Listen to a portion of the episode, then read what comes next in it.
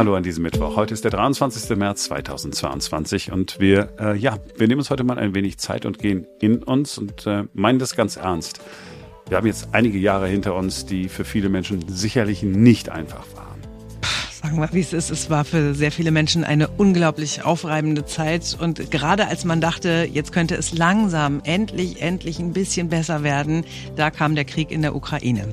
Wir sprechen heute mit einem Trauma-Experten, der sagt, wie unsere Psyche quasi ganz automatisch mit solchen Situationen umgeht, wie wir unserer Psyche helfen können, aus solchen anstrengenden und schwierigen Phasen besser rauszukommen und was wir nicht nur für uns selbst, sondern auch für andere tun können. Ich bin Simone Panteleit.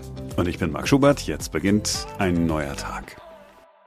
Na, kaum haben wir geglaubt, so ist es ja gewesen, ne? die Pandemie äh, ist überstanden. Ähm, dann kam dann immer die Meldung, nee, äh, ist noch nicht überstanden. Kommt jetzt die nächste Welle. Eine äh, haben wir noch. Ja, Karl Lauterbach hatte immer noch eine, eine hat er immer noch gehabt und so weiter. Und immer da habe ich mir gedacht, aber jetzt der Sommer könnte schön sein. Nein, nein, nein, nein, nein, nein. Ja, und dann äh, irgendwann, und das äh, wissen wir ja auch alle, ist die Pandemie komplett in den Hintergrund getreten. Der russische Angriff auf die Ukraine hat uns alle hier in Europa fassungslos gemacht. Ich glaube, das kann man diesmal wohl wirklich sagen, uns alle fassungslos gemacht. Schon während der Pandemie allerdings haben wir auch immer wieder äh, Experten gehört, die gesagt haben, die Menschen sind überfordert, die Menschen sind psychisch belastet, die Menschen halten es nicht mehr aus, diese ganzen Lockdowns, diese ganze Homeoffice, diese, ja, diese ganzen Ängste. Wir sprechen darüber mit Professor Thomas Löw. Er ist Traumaexperte und Chefarzt der psychosomatischen Abteilung der Universität Regensburg. Er lehrt dort psychosomatische Medizin und Psychotherapie und er setzt sich weltweit für die Therapie traumatisierter Flüchtlingskinder ein. Und wir sind jetzt verbunden mit ihm in Donaustauf bei Regensburg. Hallo, Herr Professor Löw. Hallo. Herr Professor Löw, wir haben zwei Jahre Pandemie hinter uns, jetzt der schreckliche Krieg in der Ukraine es ist ja eine gefühlt eine Dauerkrise, die wir durchleben. Was löst das denn bei uns Menschen in der Psyche aus? Naja, grundsätzlich äh, sind Menschen ja krisenhafte Situationen gewöhnt und wir sind so ausgestattet, dass wir Probleme bewältigen können und auch Probleme über Jahresspannen hinweg sind äh, ein Thema, das die Menschheitsgeschichte begleitet. Hm. Der entscheidende Punkt, der äh, den Unterschied macht zu Krisen in vergangenen Zeiten und jetzt, ist, dass wir leider Gottes in einer Gesellschaft leben, wo der äh, Single eher die Regel ist wie die Ausnahme. Mhm. Das heißt, äh, wir haben eine, eine andere Art der Verbindung und auch dieses äh, sich äh, virtuell in Kontakt bringen ist ja für uns äh, grundsätzlich jetzt kein ganz neues Thema, aber ist doch eine ganz andere Form der Kommunikation.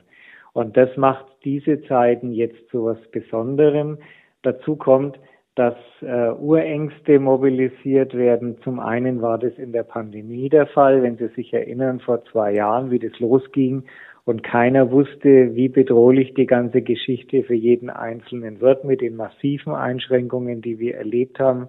Das hat's ja jetzt in, bin jetzt knapp über 60 in, in unserer Generation in der Form nicht gegeben. Mhm. Es gab eine vergleichbare Erschütterung damals, als äh, Tschernobyl um die, uns um die Ohren geflogen ist mit den Einschränkungen, dass man sich nicht im Freien aufhalten soll zum Beispiel.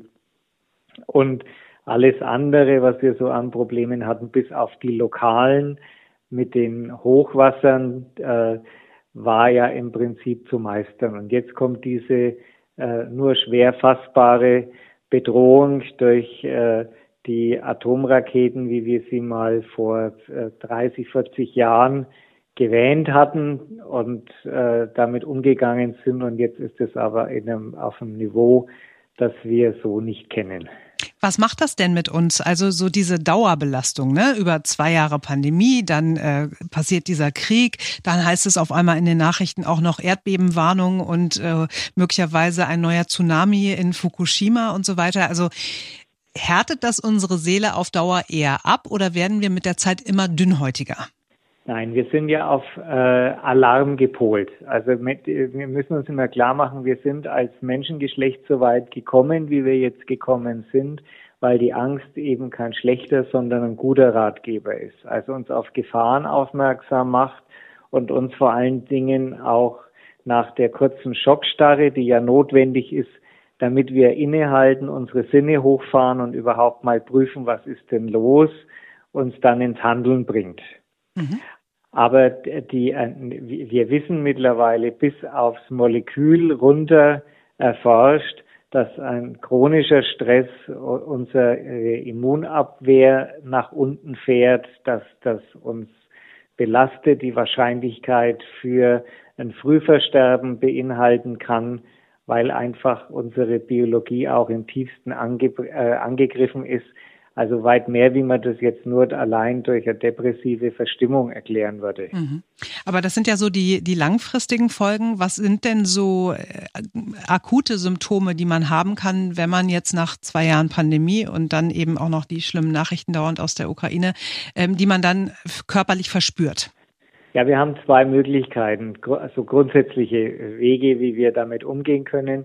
Das eine ist, dass wir einfach abschalten. Also die äh, in der Fachsprache nennt man das Dissoziieren, die äh, bedrohlichen Informationen gar nicht mehr als bedrohliche wahrnehmen, die Sinneskanäle praktisch runterfahren und uns so über eine, äh, wenn man so möchte, sinnlichen oder Verarbeitungsüberlastung schützen wollen. Und die andere Möglichkeit ist, dass wir so eine, äh, eine Grundangst äh, wahrnehmen, auch auf der körperlichen Ebene. Da muss man sich klar machen, dass wir ja viel früher reagieren, als es überhaupt in unserem Bewusstsein äh, deutlich wird. Also unsere Formatio reticularis, die ja alle Lebensvorgänge, die zum Überleben notwendig sind, steuert, wie Verdauung, Kreislauf, Atmung, die wird quasi schon bevor überhaupt das Bewusstsein erreicht wird, mit Informationen gefüttert mhm. und reagiert auch körperlich. Also diese ganzen äh, Empfindungen wie Verspannungen zum Beispiel, wie Unwohlsein, Übelkeit oder auch die, das, das berühmte sich aufstellen der Nackenhaare, der kalte Schweiß in der, äh, in der Angst, das sind Symptome, die sich quasi verselbstständigen können und letztendlich auch zu psychosomatischen Beschwerden im, im weitesten Sinne führen können. Mhm. So, wie gehen wir denn jetzt damit um? Mit dieser Dauerangst, mit der Daueranspannung, auch mit den körperlichen Auswirkungen? Wie kann man das bewältigen? Wie kann man seine Psyche schützen? Ja, geteiltes Leid ist halbes Leid. Also Menschen, äh, die Nähe von Menschen suchen, sich austauschen und äh, das ist schon mal äh, die halbe Geschichte. Und die andere Hälfte ist, dass wir das schaffen, unser eigenes Stresslevel äh, runter zu regulieren. Und dazu gibt's ganz einfache Übungen, die äh, wir halt idealerweise in den Alltag einflechten. Da haben wir auch in unserer Gesellschaft eine lange Tradition, dass wir äh, jetzt vor vielleicht 100 Jahren noch äh, in einem sehr religiös geprägten Umfeld halt so Sachen hatten wie äh, das Innehalten drei, viermal am Tag, um zu beten, um ähm, eine Pause zu machen. In, in einem Psalm oder in einem, in einem Kirchenlied steckt auch das entschleunigte Atmen drin. Also das ist was, was äh, die Menschen ja auch jetzt noch als was sehr Entlastendes und Wohltuendes äh, beschreiben. Im Kern ist es das Nützen von physiologischen Abläufen. Mhm. Also das ist quasi die zweite Hälfte und die dritte ist, dass man sich halt auch äh, selbst ein bisschen diszipliniert, also die Dauerberieselung mit Informationen ist in der, in der unmittelbaren äh, Bedrohung vielleicht hilfreich, weil man Informationen bekommt, die einem das Überleben sichern, wenn sich irgendwie eine, eine Lage verändert. Aber in der, jetzt wie wir es im Augenblick erleben, in dieser Chronizität, äh, macht es einen Sinn, sich vorzunehmen, so ähnlich wie man das ja auch bei Messenger-Diensten oder beim, bei der E-Mail machen sollte, dass man zweimal am Tag schaut, was los ist, für eine halbe Stunde und dann versucht auch den Medienkonsum runterzuregeln. Das ist ja, wenn Sie sich die Dauerschleifen in, bei den Nachrichten anschauen, ja auch so, dass da permanent dieselben Meldungen kommen und dann ab und zu mal durch was Neues angereichert sind. Mhm. Das, was Sie da beschrieben haben, ist ja noch nicht alles. Es geht ja noch mehr. Es gibt diese Drei-Schritte-Methode. Was hat es damit auf sich? Ja, ich mag gerne die Geschichte dazu erzählen. Dann mhm. wird es alles verständlicher. Äh, Aaron Antonowski hat in den 60er Jahren Holocaust-Überlebende untersucht. Und zwar unter der Vorgabe, dass ja alle damals dieselben schwierigen Bedingungen erlebt hatten, aber unterschiedlich lange überlebt haben. Also auch auf der körperlichen Ebene unterschiedlich betroffen waren von Tumorerkrankungen, von Herz-Kreislauf-Erkrankungen. Und den hat interessiert, gibt es äh, soziologische Aspekte, die die einen, die überleben, von den Nicht-Überlebenden unterscheiden. Und der konnte drei Faktoren rausarbeiten. Äh, Meaningfulness, also das Ganze muss äh, für jemanden äh, eine Bedeutung bekommen, eine Sinnhaftigkeit bekommen, was man da macht. Also im Schrecken zu überleben, in der Not zu überleben, da braucht es einen Motivator.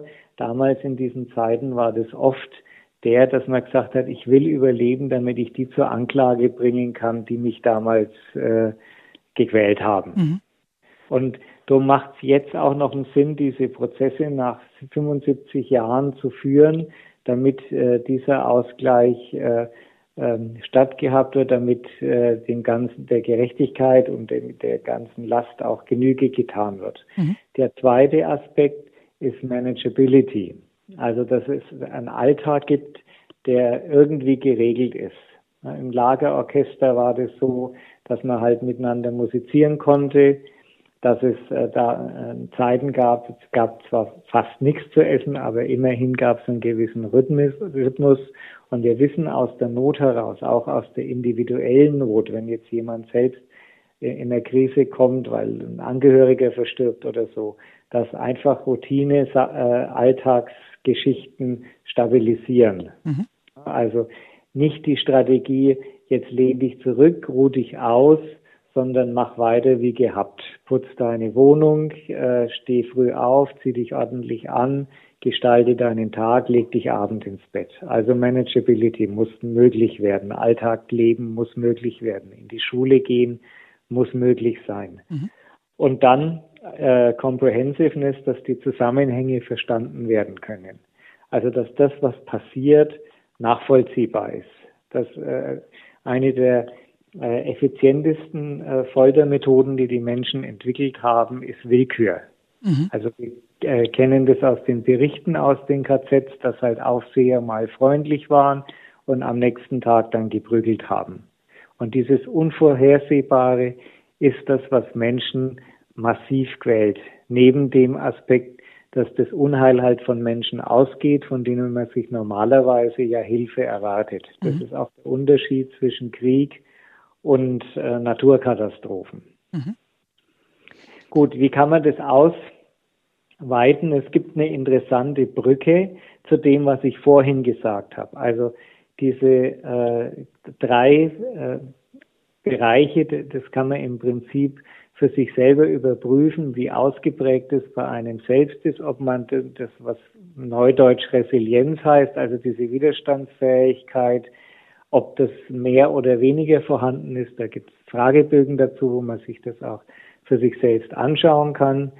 Und das Ganze nennt man äh, Sense of Coherence, im Englischen Kohärenzgefühl, im, im Deutschen, also wie verbunden bin ich mit der Welt mit dem, was gerade ist, im Hier und Jetzt. Und das Ganze kann ich auf die körperliche Ebene bringen. Auch da haben wir ein Kohärenzgefühl. Also äh, spüre ich den Boden unter meinen Füßen, das Gras unter meinen Füßen, jetzt, wenn das Wetter schöner wird, mal barfuß laufen, äh, kann ich mich in Bewegung setzen, merke ich den Wind um mich rum, kann ich äh, die Wärme spüren auf der Haut. Also quasi die körperliche Entsprechung, äh, die, die, wenn man so möchte, das, das sich einordnen der Phänomene nicht nur im geistigen Sein, sondern eben auch im körperlichen, äh, bringt äh, die Entlastung auf der anderen Seite. Das mhm. geht durch äh, Atemtechniken, das geht durch äh, kleine Bewegungen. Auch da hatten wir in unserem Alltag früher viele Möglichkeiten. Die Älteren äh, kennen das noch, Gummitwist zum Beispiel, äh, Kästchen springen auf der Straße. Das macht man jetzt als Erwachsener nicht so, aber auch da gibt's Beschäftigungen im Garten oder mit Hobbys, wo man irgendwas in die Hand nimmt und sortiert, was einen dann äh, innerlich auch wieder ruhiger werden lässt. Also man muss die Hände beschäftigen und mhm. sei es durch Malen oder durch handschriftliches Schreiben.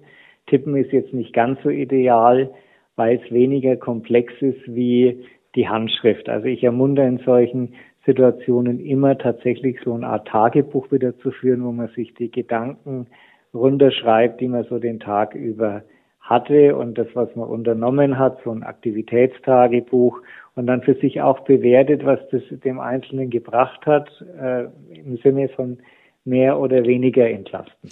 Ist das möglicherweise auch der Grund, warum so viele gleich zu Beginn der Pandemie angefangen haben, Bananenbrot zu backen und äh, stricken gelernt haben und sich ein neues Instrument irgendwie äh, beigebracht haben oder irgendwie Online-Unterricht genau. genommen haben? Okay. Genau. Okay, dann würde ich gerne noch mal ganz kurz zu dieser dreistufigen Methode zurückkommen, weil Sie haben diese drei Fremdwörter gesagt, also ja. auf Deutsch Handhabbarkeit, Bedeutsamkeit, Verständlichkeit. Was bedeutet das denn jetzt äh, für die aktuelle Situation mit Corona, mit Krieg, mit Klimakrise und so weiter? Wie, könnten Sie das an diesem Beispiel mal für uns alle, die wir jetzt alle in der gleichen Situation stecken, wie handhaben wir das? Wie, wie bedeutsam ist das? Wie verstehen wir das? Ja, also eine gute Möglichkeit ist, äh, sich den Alltag zu strukturieren. Das klingt immer so banal, aber da steckt viel im Detail. Also das kann sein, dass man sich mal äh, vorausschauend Gedanken drüber macht, was will ich denn jetzt die nächsten 30 Tage essen und sich mal überlegt, okay, mache ich mir einen Plan, dann weiß ich, was ich wann wie einkaufen möchte und äh, dann habe ich da schon mal eine Orientierung und muss nicht vor jeder Nach Mahlzeit neu nachdenken. Und es gibt so ein Gefühl dafür, dass das Leben handhabbarer wird. Oder welche Klamotten ziehe ich wann an? Also einfach äh, prospektiv, vorausschauend über das eigene Leben mehr nachdenken. Und die Pause ist genauso wichtig wie die äh, Belastung. Also man gibt da auch ein einfaches Modell, äh, Work-Life-Balance ist jetzt wieder ein ausländischer Begriff. Äh, man prüft für sich selber, okay, wenn ich jetzt in sieben Tagen 112 Stunden wach bin, was passiert denn in diesen 112 Stunden? Und dann kann man ganz einfach sagen, okay, die eine Hälfte der Zeit ist Arbeit, jetzt die 40-Stunden-Woche ist das eine, das andere ist, dass ja auch im Haushalt was zu tun ist, aber die anderen 56 Stunden sind auch Freizeit. Also was mache ich mit der Zeit? Wo finde ich die? Wo geht die verloren? Da, wenn, wenn man da mal anfängt, für sich selbst Buch zu führen, wird man sehr überrascht sein. Auch das äh, in Ruhe Zähne putzen kann man durchaus auch als Freizeit benennen oder Körperpflege betreiben, sich in die Badewanne setzen, ist auch eine tolle Sache. Oder spazieren gehen. Und dann kann man sich überlegen, äh, die Hälfte der Zeit sollte man mit körperlichen Aktivitäten verbringen, die andere mit geistigen was mache ich wann? Wann laufe ich und wann sitze ich still vorm Fernseher? Und dann ist sozusagen die dritte Ebene, die wir einführen, die Hälfte der Zeit mit anderen Menschen und die andere Hälfte der Zeit mit sich alleine. Und über so eine Alltagsstrukturplanung äh, kriege ich ein ausgeglichenes Leben hin. Nicht am einzelnen Tag, aber über die Woche zumindest ist es durchaus möglich. Das heißt, dass jemand, der zum Beispiel als Handwerker arbeitet, der sich körperlich betätigt, mit anderen zusammen auf der Baustelle ist, der darf alleine auf der Couch dann Fernsehen schauen, weil er ja genug Arbeit hat und genug mit anderen Menschen zu tun hat. Mhm. Der äh, Angestellte im Finanzamt, der alleine im Büro sitzt und nur mit äh, Zahlen zu tun hat, der muss schauen, dass er in seiner Freizeit mit anderen Leuten was Körperliches unternimmt. Und so kommt man schon einmal der, der Handhabbarkeit näher. Mhm. Das äh, Verständnis entwickelt sich durch die Gespräche mit vielen anderen. Nicht nur eine Meinung hören, sondern sich äh, vielleicht auch historisch mit so Themen beschäftigen. Äh, und da bieten ja auch die Medien genügend Angebote an der Stelle. Aber der Austausch fehlt. Das heißt, schon über die Dinge, die man auch gesehen hat, sprechen mit anderen. Mhm vielleicht als Faustregel äh, eine Stunde Fernsehen sollte vielleicht zu sechs Minuten Austausch führen. Das ist vielleicht eine realistische Geschichte, dass man so mit äh, seinen Angehörigen, Freunden über die Themen auch spricht. Der, der gute alte Stammtisch in Bayern war da eine tolle Möglichkeit, okay. sich mit Menschen auszutauschen. Okay, also haben wir die Handhabbarkeit jetzt gehabt und die Verständlichkeit bleibt noch die Bedeutsamkeit. Jawohl, also äh, die Sinnfrage ist natürlich jetzt in unseren Tagen äh, ganz anders zu bewerten wie vor tausend Jahren. Da war das relativ einfach. Man wollte ins Paradies, das wollte ein gottgefälliges Leben und damit war die Sache klar und wie es jetzt auf der Welt aussah, war gar nicht so entscheidend. Hauptsache das Paradies passt. Und diese Perspektive ist ja vielen jetzt genommen, hm. weil das keine Frage mehr ist. Und da hilft vielleicht so ein Modell, das äh, wir gelernt haben von den Naturvölkern in Zentralafrika, die äh, sich immer wieder klar machen, sie sind jetzt Glied, letzt im Augenblick halt das lebende Glied einer langen Ahnenkette. Das heißt, alle Menschen, die vorher gelebt haben, haben gelebt, damit dieser eine Mensch in dem Moment jetzt auf der Erde sein kann. Und damit, da steckt ja dann schon der Auftrag drin, dass äh, die Welt so gut wie es geht mitzugestalten, dass das für die nächsten Generationen auch in Ordnung ist. Mhm. Und das kann schon Beruhigung schaffen, wenn man also seinen Teil dazu beiträgt, im Kleinen, dass es nicht ganz so katastrophal weitergeht. Okay, das bedeutet jetzt im konkreten Fall, ich ähm, trage Maske, um andere zu schützen, genau. ich lasse mich impfen, ich engagiere mich vielleicht für ukrainische Flüchtlinge und ich trenne meinen Müll und sorge dafür, dass nicht mehr ganz so viel Plastik in den Weltmeeren landet. Genau, genau. Und das, vielleicht kann man ja an der Stelle auch ein bisschen gucken, wie man sich dabei fühlt. Es gibt äh, so den schönen Satz, Glück kann man nicht bekommen, das kann man nur geben. Und das ist das Engagement für andere Menschen. Mhm. Mhm. Ähm, jetzt habe ich gelernt, also Menschen, die sich beschäftigen, ja, die auch was mit ihren Händen tun, kommen besser klar. Außerdem Menschen, die in Beziehungen leben oder in einem Familienverbund, richtig? Mhm. mhm. Und auch Menschen, die gläubig sind, also die irgendwie eine spirituelle Ebene haben. Was genau. machen denn aber die Menschen, die nun Singles sind und die auch an nichts glauben können? Okay.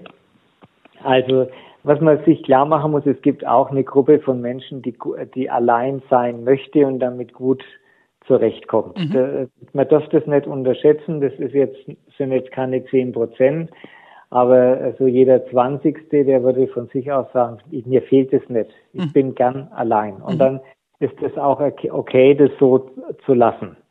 Und ansonsten gibt es das Konzept von Wahlverwandtschaften dass, dass man sich halt Menschen sucht in unterschiedlichen Altersgruppen, die äh, miteinander ins Gespräch kommen, Nachbarschaftshilfe. Ähm, Nachbar ist der, den man fragen kann, wenn man Not hat, aber der einen dann auch, äh, den man, wo man nicht unbedingt den Kontakt pflegen muss. Also wenn man sich das praktisch in der Hausgemeinschaft klar macht, dass man sich wechselseitig unterstützt, ohne dass man sich jetzt gleich heiratet, ist natürlich eine wertvolle äh, Geschichte. Mhm. Und das sollte einfach in, den, in der Gesellschaft jedem klar sein, dass keiner alleine zurechtkommt, egal in welcher Schicht und egal welches Einkommen. Am Schluss funktioniert es auf dem äh, Planeten nur miteinander. Mhm. Und die, äh, äh, die Glaubensfrage, äh, die, äh, das ist ein großes Thema der Spirit, den, den spirituellen Fragen habe ich jetzt so in meiner klinischen Erfahrung mitbekommen, dem kann man nicht ausweichen. Also das wichtig ist, dass wir das nicht verlieren, dass wir das als Erziehungsauftrag haben. Äh, eine Einstellung kann sich auch verändern übers Leben.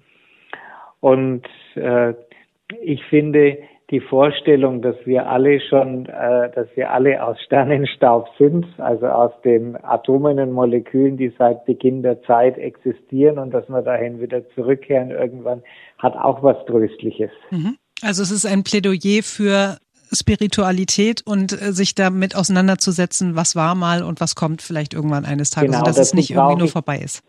Genau, und die, äh, es, es gibt eine Vielzahl von Gemeinschaften. Und man dürfte es auch mal ausprobieren und schauen. Da gab es ja bei uns in, in, in, den 70er, 80er Jahren durchaus äh, Modelle, die sozusagen um den Globus rumgegriffen haben. Äh, manchmal liegt es Gute nahe. Man kann sich äh, informieren, man kann bei Glaubensgemeinschaften reinschauen Und immer dann, wenn man ein ungutes Gefühl bekommt, sollte man die Finger davon lassen. Also jetzt ohne da irgendwie weltanschaulich prägen zu wollen, das Gute in unserer Gesellschaft, das wir ja jetzt auch leben, mhm. äh, die Freiheit, die immer bei der, bei der Begrenzung der Freiheit des Nächsten aufhört, das finde ich ist auch ein schöner Satz, ist die, sollte der Maßstab sein. Mhm. Und wenn wir da respektvoll miteinander umgehen, dann ist schon viel gewonnen. Und immer dann, wenn Dogmatismus ins Spiel kommt oder Manipulation, dann äh, ist es wichtig, dass man sich dessen gewahr wird und die persönlichen Konsequenzen daraus zieht. Mhm. Sie haben am Anfang des Gesprächs gesagt, dass viele Leute, wenn sie so eine Situation und so eine schlimme Nachrichtenlage übermannt, dass die ähm, nicht nur aktiv nicht mehr Nachrichten lesen, was ja auch gut ist, ne, damit man irgendwie ein bisschen filtert und sich nicht, nicht so unter Dauerbeschallung steht, aber dass sie auch quasi emotional abschalten, wenn ich das richtig verstanden ja. habe, ne? Dass man ja. einfach sagt, ich kann das jetzt nicht mehr, ich will das nicht mehr. Nur ähm, ich frage mich, ist das okay, weil man damit natürlich irgendwie ein ganzes Stück Empathie wegnimmt? Also wir, ich denke an der Stelle, äh, Menschen äh, sollten auch ein Recht haben, mal zu sagen, es reicht. Mhm. Das ist, es gibt kein psychologisches Phänomen, das äh, sinnfrei wäre. Ich, wenn man in die Welt hineinschaut, in die Natur, dann, äh, muss ich ehrlich sagen, jetzt nach 60 Jahren Lernen, mir ist nichts aufgefallen, wo ich jetzt sagen, das macht keinen Sinn. Mhm. Jeden Baum, den Sie angucken, jeden Ast, jedes Blatt, jedes Insekt äh, macht dann Sinn. Also wird es mit unserer Psychologie auch so sein. Und äh, das Phänomen des, äh, äh des, äh, der Dissoziation, also ich schalte ab, ist ein psychologisches Notfallprogramm, das wir nützen und das erstmal gut ist. Mhm. Aber es macht dann auch einen Sinn, ab einem bestimmten Punkt sich zu schütteln und wieder weiterzumachen. Auch das finden wir, dieses Phänomen finden wir in der, äh, in der Natur. Und äh, das, äh, wenn wir es nicht allein hinbekommen, dann sollten wir uns dabei helfen lassen. Dazu ist die Psychosomatik da in allen ihren Spielarten in der Welt, besonders in unserem Land, ist es ja toll ausgebaut, das Versorgungsnetzwerk. Und äh, ansonsten äh, geht es natürlich auch ohne Therapeut. Ne? Man, darf, man darf auch einmal den Nachbarn schütteln, wenn er jetzt vor dem Fernseher versumpft ist oder wenn er sich überhaupt nicht mehr meldet und Angst hat, rauszukommen. Ne? Mhm. Kann man ja mal klingeln und fragen, was ist denn los? Mhm. Okay, aber es ist tatsächlich ein Zustand, in dem man auch verharren kann, ja. Also wenn man jetzt, äh, wenn einen das übermannt, wenn man sagt, ich will davon alles nichts mehr hören, das, das, ich kann das nicht mehr, kann es aber auch passieren, dass man da drin stecken bleibt.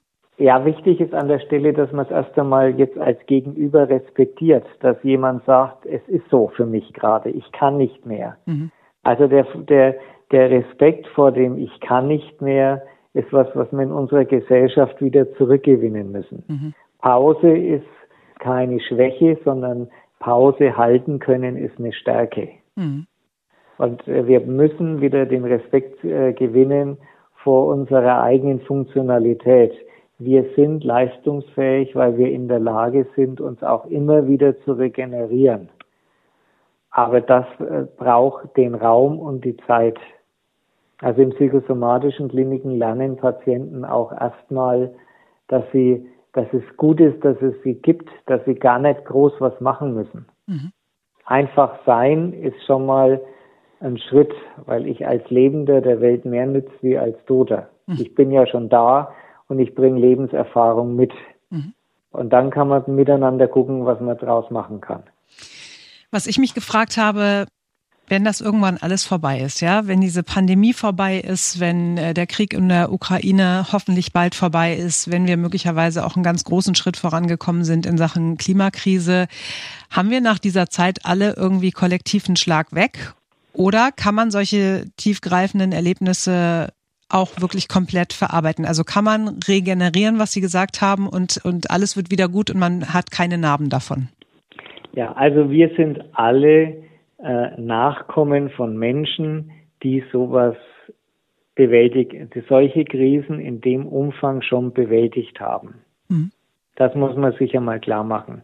Und das ist keine Frage der letzten 100 Jahre, das ist eine Frage der letzten 1000 Jahre. Also ich, wenn ich jetzt äh, zum Fenster rausschaue, ich sitze so ungefähr 800 Meter neben der Walhalla, die ja die meisten kennen, mhm. schaue ins Donautal, dann äh, darf ich mir bewusst machen, dass hinten in Eckmühl, das ist so Luftlinie acht Kilometer weg, in diesem schönen sonnigen Tag, äh, vor knapp 215 Jahren 200.000 Menschen gekämpft haben. Die napoleonischen Kriege mhm. aus allen Herren Länder. Eine, für die Zeit damals Riesenkatastrophe. So viel, da waren auf, auf 50 Quadratkilometern so viele Soldaten wie jetzt in der ganzen Ukraine kämpfen. Mhm. Also mit, äh, mit Riesenproblemen, äh, ohne Chirurgie, ohne Narkose und, und, und. Und die, die Menschen hier haben das bewältigt. Mhm.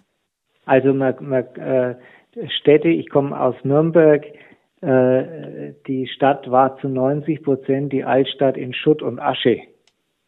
Mhm. Ich habe mit Menschen sprechen können, die äh, als Kleinkinder, als zwei, dreijährige den Feuersturm überlebt haben und die im Nachhinein berichten konnten, noch fünf, wir, wir haben damals sehr systematisch Leute untersucht, die in diesen Zeiten Kleinkind waren und geboren wurden, weil uns interessiert hat, was hat es für Folgen gehabt, noch 50 Jahre danach. Mhm. Und die Erinnerungen waren da. Die andere Seite ist aber auch die, dass die Menschen äh, Dinge, Probleme bewältigen können. Das ist eine Zielsetzung, die man immer mit im Blick haben muss. Okay, das bedeutet, wenn ich das mal kurz für mich übersetzen darf, ähm, die Zeit heilt alle Wunden. Es bleiben zwar Narben, die man dann auch hinterher noch sehen kann oder spüren kann, aber ähm, es ist nicht so, dass man nicht auch gut damit leben kann, sondern es macht einen genau. vielleicht eher stärker. Wir lernen aus dem, was wir überlebt haben. Mhm. Und die meisten kriegen das so hin. 90 Prozent der Menschen schaffen das so und die anderen 10 Prozent brauchen unsere Hilfe. Mhm aber alle können da durchkommen, alle können danach irgendwie gestärkt rausgehen und wir werden nach Corona, nach diesem Krieg trotzdem alle wieder fröhlich werden. Das denke ich in jedem Fall, ja. Das sind äh, fast schon schöne Schlussworte. Ich habe aber noch eine Frage, weil ich gelesen Gerne. habe, dass Sie ehrenamtlich im Bereich äh, Therapie traumatisierter Flüchtlingskinder tätig sind. Ja. Jetzt werden ja viele Flüchtlingskinder in unsere Willkommensklassen in Deutschland gehen. Wie sollten wir und wie sollten vor allem unsere Kinder mit diesen traumatisierten Kindern aus der Ukraine umgehen? Ja, also wir äh, wichtig sind die Lehrerinnen und Lehrer an der Stelle. Und wir hatten äh, vor sieben Jahren die historische Chance, die äh, Beate Leinberger hat das Konzept damals entwickelt, eine Mitarbeiterin hier am Universitätsklinikum Regensburg. Äh, und wir haben darüber sehr viel geschrieben und äh, was man auch äh, im Netz kostenlos nachlesen kann. Wir mhm. haben mittlerweile äh, Projekte in Mittelamerika, in Indien, überall gibt's ja äh, traumatisierende Geschichte. Wir haben große Projekte im Nahen Osten begleitet. Und es ist im Prinzip super einfach. Man kann äh, das im Internet sich anschauen, wie die Arbeit funktioniert. Man kann, äh, es gibt eine DVD dazu, wo man das äh, ähm, studieren kann, eineinhalb Stunden mit dem Thema beschäftigen und dann ist man so weit fit, dass man für den unmittelbaren Alltag mit dem Problem umgehen kann. Der, äh, der Knackpunkt an der Stelle ist, man muss sich nur klar machen, äh, ein, Kind, äh, äh, äh, vielleicht mal gehe ich noch einen Schritt zurück.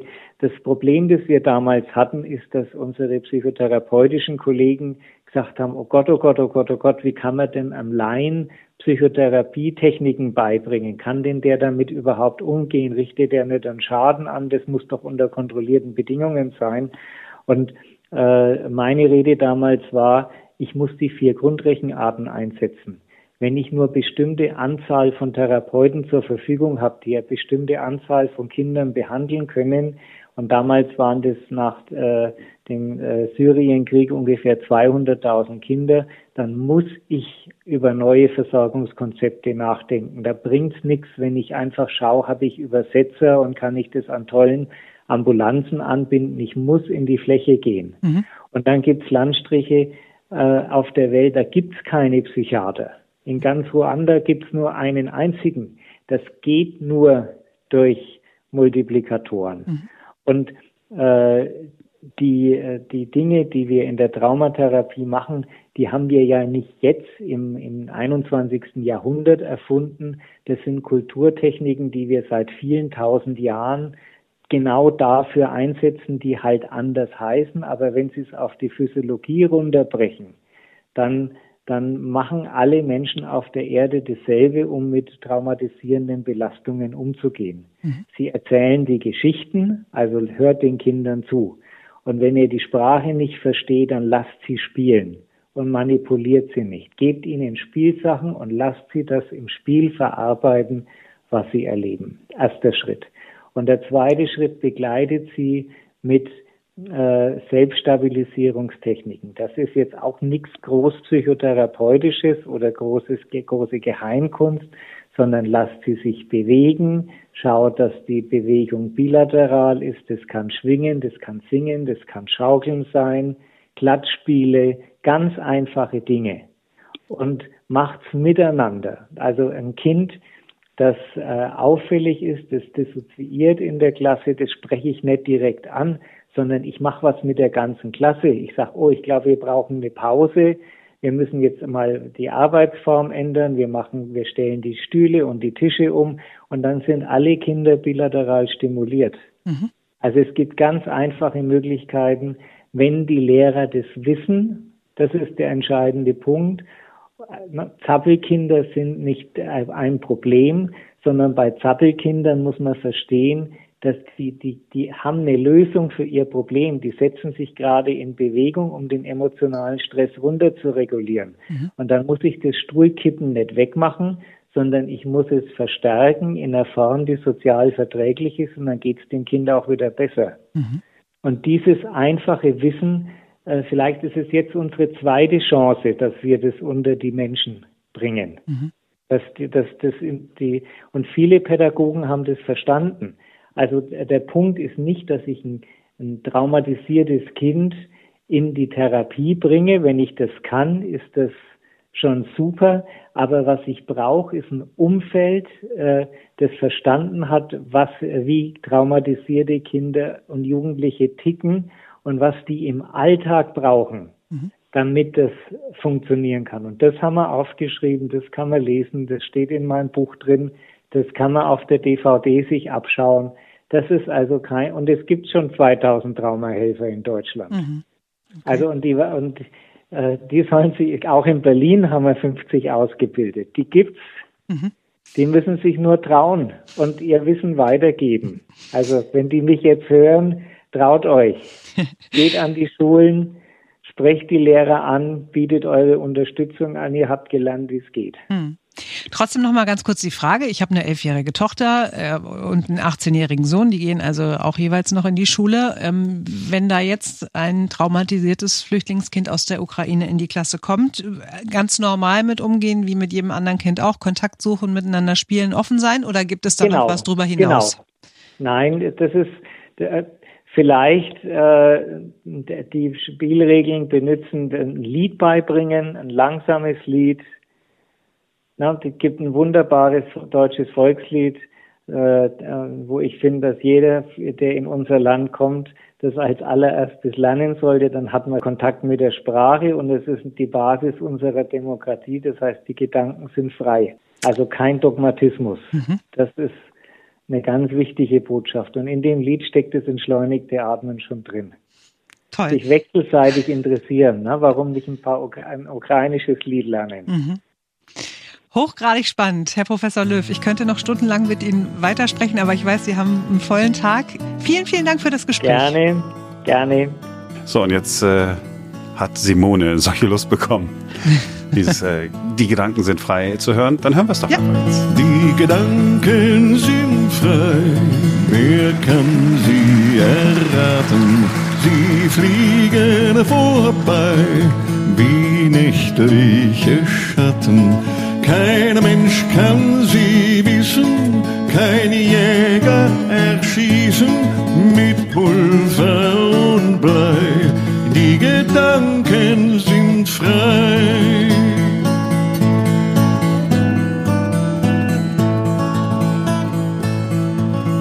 Gedanken sind frei, my thoughts freely flower. Die Gedanken sind frei, my thoughts give me power. No scholar can map them, no hunter can trap them, no man can deny. Die Gedanken sind frei.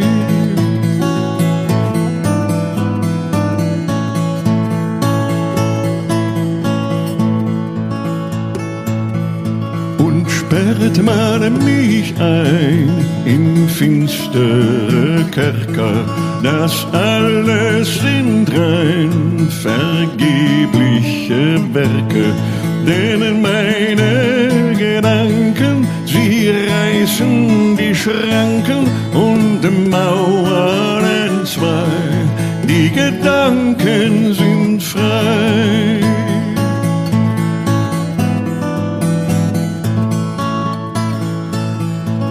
And if tyrants take me and throw me in prison, my thoughts will burst free like blossoms in season. Foundations will crumble and structures will tumble, but free men will cry. Die Duncan's sind frei. No man can deny. Die Gedanken sind frei. Und das war's für heute. Wir sind morgen wieder für euch da, denn dann ist wieder ein neuer Tag. Habt einen schönen Mittwoch.